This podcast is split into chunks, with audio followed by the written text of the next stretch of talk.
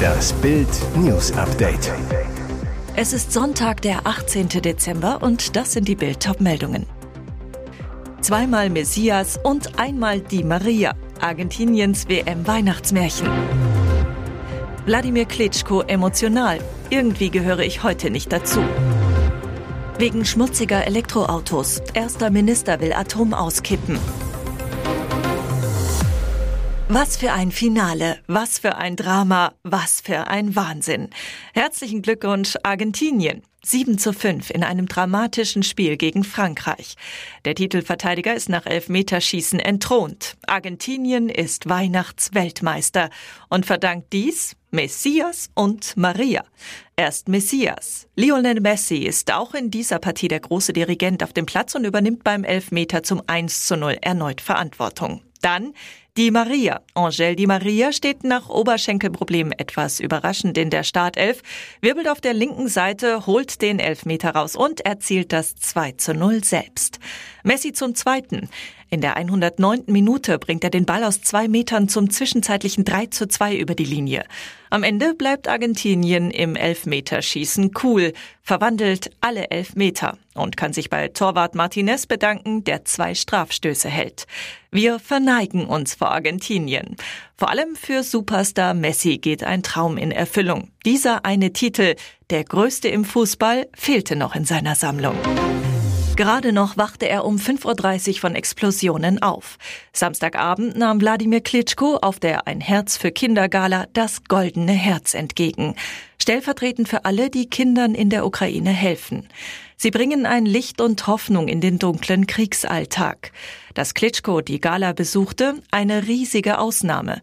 Irgendwie gehöre ich heute Abend nicht wirklich dazu, sagte er zu Bild. Eigentlich muss ich in der Ukraine sein. Aber das hier ist wichtig für die Kinder und besonders für die Kinder in der Ukraine. Er weiß genau, wie verzweifelt die Lage ist. Über 2000 Kinder wurden vergewaltigt und ermordet. Aber es sind nicht nur körperliche Verletzungen, auch ihre Seelen leiden. Der Krieg wird Spuren hinterlassen. Die Kinder von heute werden irgendwann erwachsen sein. Die Traumata werden sie ein Leben lang begleiten. Wie Klitschko selbst die Festtage verbringt, das weiß der Vater einer Tochter noch nicht. Früher konnte ich Weihnachten planen, heute kann ich das nicht mehr. Ich lebe von Stunde zu Stunde. Aber sicher ist, so wie früher wird es nicht mehr sein. Einen Weihnachtswunsch hat er trotzdem. Ich wünsche mir, dass das Böse zu Weihnachten endet. Bis Heiligabend sind es zwar noch ein paar Tage, in der Ampelregierung brennt aber schon jetzt der Baum.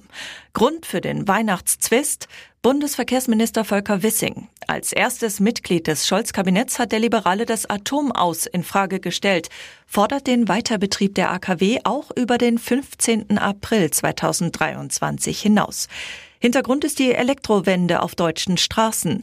Ab 2035 sollen nur noch Elektroautos zugelassen werden, neue Verbrennermotoren verboten werden. Dazu müsse Strom aber bezahlbar bleiben, sagte Wissing jetzt zu Bild. Hohe Strompreise würden ansonsten aus der Elektromobilität ein Angebot für Wohlhabende machen, während andere auf ihr Auto verzichten oder am Auto mit Verbrennermotor festhalten müssten. Für einen erfolgreichen Hochlauf der Elektromobilität sei es aber entscheidend, dass die Strompreise nicht aus dem Ruder laufen. Wissing deshalb zu Bild. Wenn eine Laufzeitverlängerung einen Beitrag dazu leisten kann, sollte man dies nicht vorschnell ablehnen, alleine schon aus Gründen des Klimaschutzes. Gerade beim grünen Koalitionspartner dürfte Wissing damit für Unmut sorgen. Er wollte der Polizei entkommen und bezahlte dafür mit seinem Leben.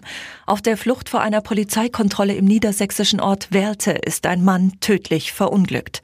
Als eine Polizeistreife den 41-Jährigen am Freitagabend kontrollieren wollte, gab er Gas. Kurz hinter der Ortsausfahrt verlor er die Kontrolle über sein Auto, raste gegen einen Baum. Durch die Wucht des Aufpralls wurde der Mann aus seinem Wagen geschleudert. Er erlag noch an der Unfallstelle seinen schweren Verletzungen.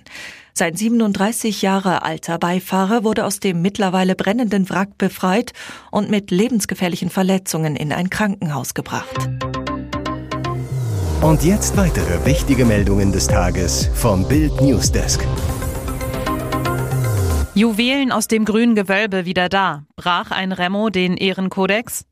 Drei Jahre nach dem Einbruch ins grüne Gewölbe stehen sechs Mitglieder des Remo-Clans vor Gericht. Mindestens einer hat die anderen jetzt verraten und ausgepackt, wo das millionenschwere Diebesgut versteckt ist. Der Juwelenschatz aus dem grünen Gewölbe ist wieder da. Mehr als drei Jahre nach dem spektakulären Einbruch in Dresden haben die Ermittler des LKA Sachsen einen Großteil des Diebesguts nach einem Hinweis gefunden in Berlin. Damit ist den sächsischen Sicherheitsbehörden offenbar erstmals gelungen, den Ehrenkodex des arabischen Remo-Clans zu brechen. Sechs von ihnen sind angeklagt, am 25. November 2019 eine Vitrine des Grünen Gewölbes leergeräumt zu haben. Wegen des spektakulären Coups stehen derzeit Rabieh, Bashir, Wissam, Abdumajed, Mohammed und Ahmed Remo wegen schweren Bandendiebstahls, Brandstiftung und besonders schwerer Brandstiftung in Dresden vor Gericht. Die Drohkulisse der sächsischen Sicherheitsbehörden war jetzt offensichtlich größer als der Ehrenkodex.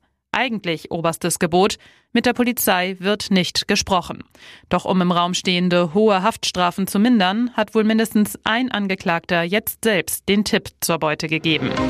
Vor fünf Jahren wurden Honey und Barry Sherman ermordet. Ihr Sohn Jonathan bietet jetzt eine Belohnung von umgerechnet rund 25 Millionen Euro demjenigen, der Hinweise zur Ergreifung des oder der Mörder liefern kann. Rückblick. Am 15. Dezember 2017 wird das milliardenschwere Paar tot in seiner Villa in Toronto aufgefunden. Die Eheleute haben Gürtel um den Hals, hängen halb sitzend an einem Geländer neben dem Innenpool. Da es keine Einbruchsspuren gibt, geht die Polizei zunächst von einem gemeinsamen Suizid aus. Hinterbliebene zweifeln an der Theorie, pochen auf eine zweite Autopsie. Ergebnis Doppelmord. Damals hatte Jonathan Sherman eine Belohnung von umgerechnet rund sieben Millionen Euro ausgelobt. Jetzt hat der Erbe die Summe fast vervierfacht. Er werde nicht aufgeben, bis die Verantwortlichen für diese böse Tat vor Gericht gestellt werden, sagte Sherman gegenüber CBC Toronto. Dieser unermessliche Schmerz ist jeden Tag zu spüren, wenn mir klar wird, dass meine eigenen beiden Kinder niemals das Privileg haben werden, meine Eltern zu treffen, die meinen Mann und mir unser Leben ermöglicht haben. Ihr hört das Bild News Update mit weiteren Meldungen des Tages. In seinem Enthüllungsbuch Spare berichtet Prinz Harry über sein erstes Mal, das er als Teenager mit einer älteren Frau gehabt haben soll. Klar, dass nun gerätselt wird, wer besagte Lady ist heiß gehandelt, Liz Hurley. Jetzt äußert sich die britische Schauspielerin zu dem kuriosen Sexklatsch. Die 57-Jährige weist das Gerücht zurück, sie habe mit dem Herzog von Sussex geschlafen, als er noch ein Teenie war. Im Interview mit dem Sunday Times Magazine wurde sie gefragt, ob sie die wunderschöne ältere Frau auf dem Lande gewesen sei, an die der kleine Prinz seine Unschuld verlor. Hurleys klare Antwort, nicht ich, nicht schuldig, ha, nein, nicht ich, auf keinen Fall. Eigentlich schade, denn wenn sie es gewesen wäre, hätte Harrys Ehefrau Meghan sicherlich Verständnis für die Wahl seiner ersten Sexpartnerin. Die Herzogin habe Hurley toll gefunden und kontaktiert, bevor sie ihren Prinzen kennenlernte.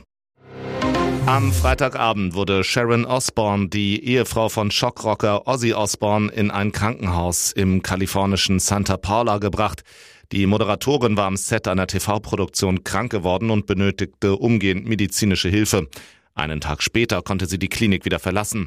Jack Osborne teilte am Samstag in einer Instagram-Story mit, dass seine Mutter von ihrem Ärzteteam Entwarnung bekommen hat und nun zu Hause ist. Ein Sprecher der örtlichen Feuerwehr hatte TMZ bestätigt, dass am Freitag gegen 18.30 Uhr Ortszeit ein Notruf eingegangen sei und man anschließend eine Person ins Krankenhaus transportiert hätte. Der zuständige Polizeichef bestätigte, dass es sich bei der Person um Sharon Osborne handelte. Das Fernsehteam drehte in einem Hotel, als es Sharon Osborne schlechter ging. In den letzten zwei Jahren hatte sich die 70-Jährige liebevoll um ihren Mann gekümmert. Ozzy Osbourne leidet seit Jahren an Parkinson, kämpft außerdem immer wieder mit schweren Gesundheitsproblemen, darunter auch eine Corona-Infektion. Hier ist das Bild News Update. Und das ist heute auch noch hörenswert. Technische Probleme beim Puma. Unser Schützenpanzer ist ein Totalausfall. Was für eine Blamage. Die Bundeswehr ist bei Übungen mit Schützenpanzern Puma für die Speerspitze der NATO auf schwere technische Probleme gestoßen. Bei einem Training mit 18 Gefechtsfahrzeugen sei die Einsatzbereitschaft binnen einiger Tage auf Null gesunken, berichtet der Spiegel. Das Magazin beruft sich auf ein Schreiben des Kommandeurs der 10. Panzerdivision, Generalmajor Ruprecht von Butler, an die Führung des Heeres und das Verteidigungsministerium. Das Manöver fand am Schießübungszentrum der Panzertruppe statt. Der Brief sorgte im Verteidigungsministerium für Wirbel. Denn die neuen Pannen betreffen Fahrzeuge in einer speziellen Konfiguration, mit der sich die Butler unterstellte Panzergrenadierbrigade 37 ab dem neuen Jahr an der VJ-TV-Truppe des Bündnisses beteiligen soll. Von einem Totalausfall berichtet der Spiegel nach Lektüre des Briefes. Die letzten beiden noch einsatzbereiten Pumas seien am gestrigen Schießtag nach anderthalb Stunden mit Turmdefekten auch noch ausgefallen, schrieb der General demnach. 2017 räumte sie bei den Oscars ab. Mullers nehmen Filmstar fest. Auch vor weltbekannten Personen macht die Muller-Polizei nicht Halt. Die bekannte iranische Schauspielerin Taraneh Ali Dosti ist im Zusammenhang mit den systemkritischen Protesten im Iran am Samstagabend verhaftet worden. Der 38-Jährigen wurde nach Angaben der regierungsnahen Nachrichtenagentur Tasnim Verbreitung von Falschinformationen und Unterstützung von konterrevolutionären Kreisen vorgeworfen. Darauf steht meist eine langjährige Haftstrafe. Ali Dosti gehört zu den bestbezahlten und international erfolgreichsten Schauspielerinnen im Iran. Vergangenen Monat veröffentlichte sie auf ihrer Instagram-Seite ein Foto von sich ohne das im Iran obligatorische Kopftuch und solidarisierte sich damit somit öffentlich mit der neuen Frauenbewegung und den seit drei Monaten andauernden Protesten. Starkes Zeichen gegen die Mullahs, damit setzte sie ihre Karriere aufs Spiel und wurde deshalb für ihren Mut im In- und Ausland gelobt.